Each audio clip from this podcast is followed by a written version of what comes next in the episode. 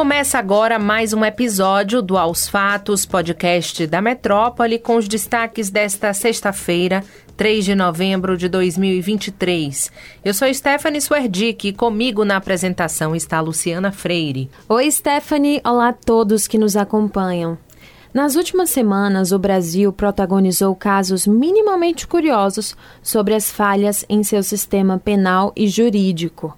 A conversão de pena do miliciano Tailon, também a saída de um outro miliciano, Peterson Luiz de Almeida, pela porta da frente da cadeia e a soltura de um chefe de facção na Bahia estiveram nos noticiários. Os casos foram discutidos no programa Três Pontos, na Rádio Metrópole, na edição desta sexta. O jornalista Jânio de Freitas evidenciou que os supostos erros são recorrentes na justiça brasileira e não há posicionamentos plausíveis ou explicações para a população por parte do Estado. Ainda em sua análise, Jânio de Freitas ressaltou que os esquemas da milícia tornam-se, ao decorrer dos anos, mais aprimorados tecnicamente e lucrativos do ponto de vista financeiro, enquanto tais solturas não são justificadas. Também no Três Pontos, o jornalista Bob Fernandes elogiou o trabalho de um usuário do Twitter com o pseudônimo Doutor Pandego, que divulga supostos gastos indevidos de parlamentares bolsonaristas.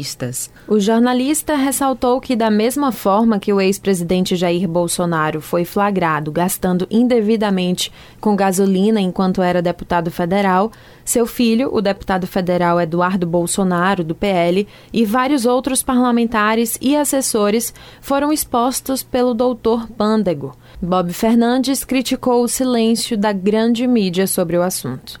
E o programa completo está disponível no YouTube do Portal Metro 1. Música o presidente Luiz Inácio Lula da Silva do PT afirmou nesta sexta que os erros cometidos pelo seu governo no primeiro ano de seu mandato não podem se repetir no próximo ano. A declaração de Lula, segundo o jornal Folha de São Paulo, aconteceu durante reunião com os ministros da área de infraestrutura.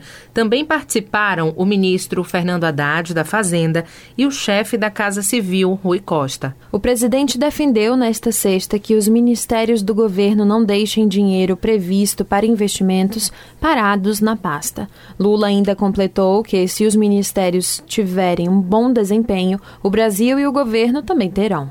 A fala acontece em meio à discussão da meta fiscal do Brasil para 2024, em que Lula defende que seria difícil o governo cumprir a marca de déficit zero para o próximo ano. O prefeito de Salvador, Bruno Reis, criticou a falta de apoio do governo do presidente Lula ao transporte público do país. É, segundo ele, em uma reunião no Ministério da Cidade, foi anunciado que a União apenas conseguiria arcar em 2024 com linhas de crédito para aquisição de ônibus. Segundo Bruno Reis, um projeto deve ser enviado para a Câmara de Salvador, autorizando o gasto do Executivo Municipal com a questão. Anteriormente, em entrevista à Rádio Metrópole, o gestor já tinha comentado que o sistema de ônibus não se sustenta. Segundo ele, a chegada do metrô na cidade teria piorado essa balança. Nesta sexta, o prefeito ainda chamou a atenção dos rodoviários e alertou que as greves realizadas pela classe apenas agravaram a situação.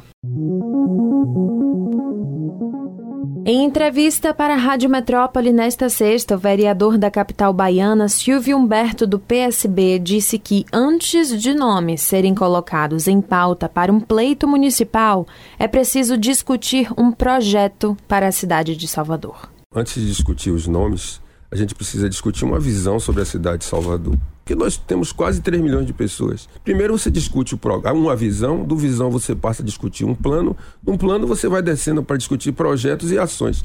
E aí você vai saber se as pessoas que estão sendo colocadas têm a ver com o que está se discutindo. O que, é que as pessoas pensam sobre a cidade. Do jeito que está, da forma como está sendo colocado, assim, vai dar mais do mesmo. Não pode ser um desempenho de performance para ganhar a eleição. Porque eu não estou me candidatando ao The Voice. Não é isso. Você precisa dizer assim, vamos debater o programa. Eu acho que essa é uma questão né, que precisa se tornar incontornável. O vereador Silvio Humberto criticou a especulação imobiliária na capital baiana, além de pontuar a necessidade de discutir o que é positivo para a população. Como é que eu tenho, considero no mundo que a diversidade é um valor importante e eu não trago isso como elemento para pensar a cidade, para dizer assim, olha, aqui há outros olhares sobre a, cidade e a gente precisa dizer que nós temos uma visão sobre a cidade que é uma visão antagônica que não pode ser essa, puxada pela lógica quase que exclusiva do capital financeiro e o seu rebatimento aqui da especulação imobiliária. Porque a gente não pode chegar no, nessa sociedade assim, onde você tem inteligência artificial de um lado e as pessoas morrem de fome do outro. A gente tem que sempre dizer assim, isso não é normal, isso não é natural, porque isso é a forma como em um país como o nosso que se especializou em produzir desigualdades. A entrevista está disponível no YouTube do Portal Metro 1.